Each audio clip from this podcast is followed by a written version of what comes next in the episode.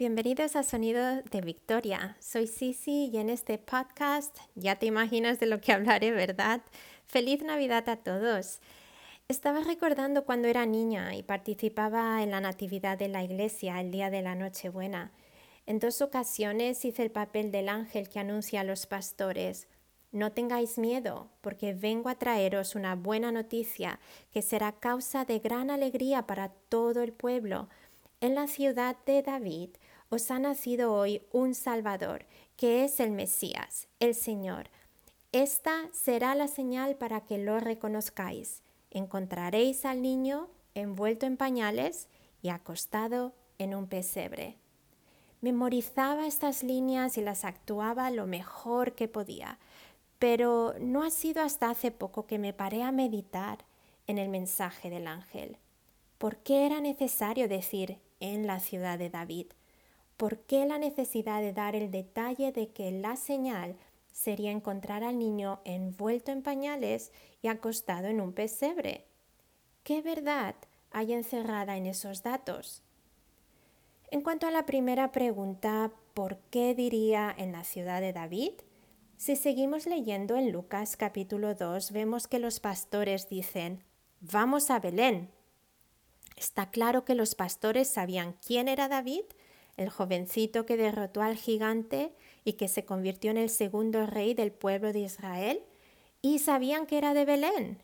Y eso que David había nacido nada más y nada menos que unos mil años antes que Jesús.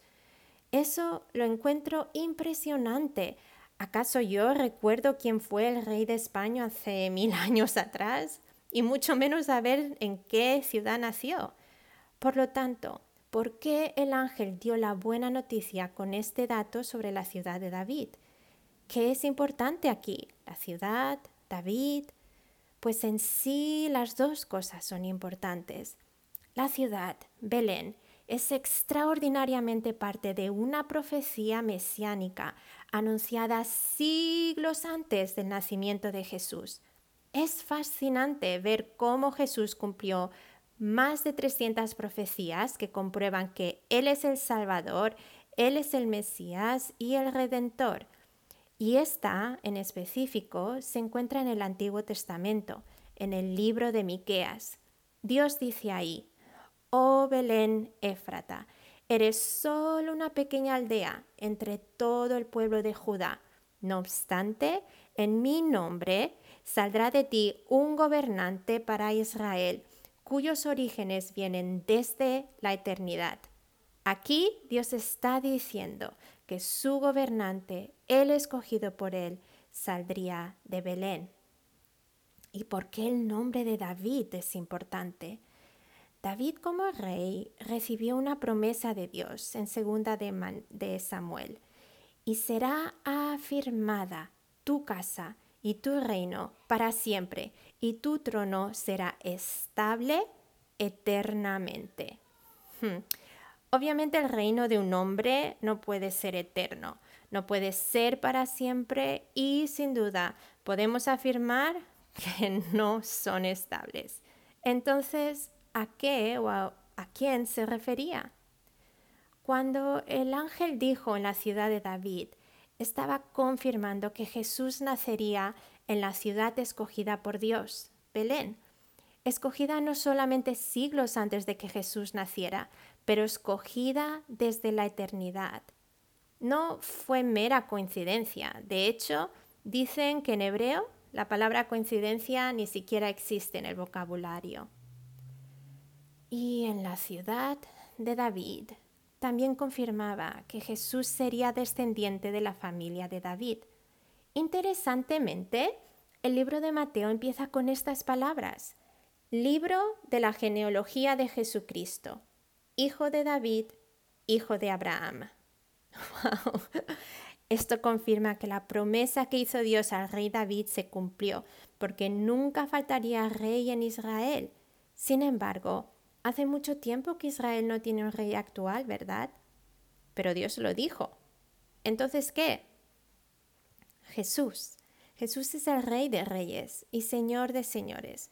Su reino sí es eterno y sí es para siempre. Y si te preguntas, ¿cuándo vemos que Jesús reinó en la tierra como rey? Es una buena pregunta, porque no, no lo hemos visto todavía. Esa es una profecía que todavía tiene que cumplirse y es parte de la esperanza venidera. Jesús regresa por segunda vez y si esta verdad no la has escuchado nunca, en el último libro de la Biblia, Apocalipsis, Jesús mismo dice, vengo pronto. Bienaventurado el que guarda las palabras de la profecía de este libro. Wow. bueno, y yendo a la segunda pregunta, ¿por qué la necesidad de dar el detalle de que la señal sería encontrar al niño envuelto en pañales y acostado en un pesebre? La respuesta, a mi modo de ver, es fascinante porque una vez más demuestra cómo la Biblia es un libro completo y necesita ser leído como tal.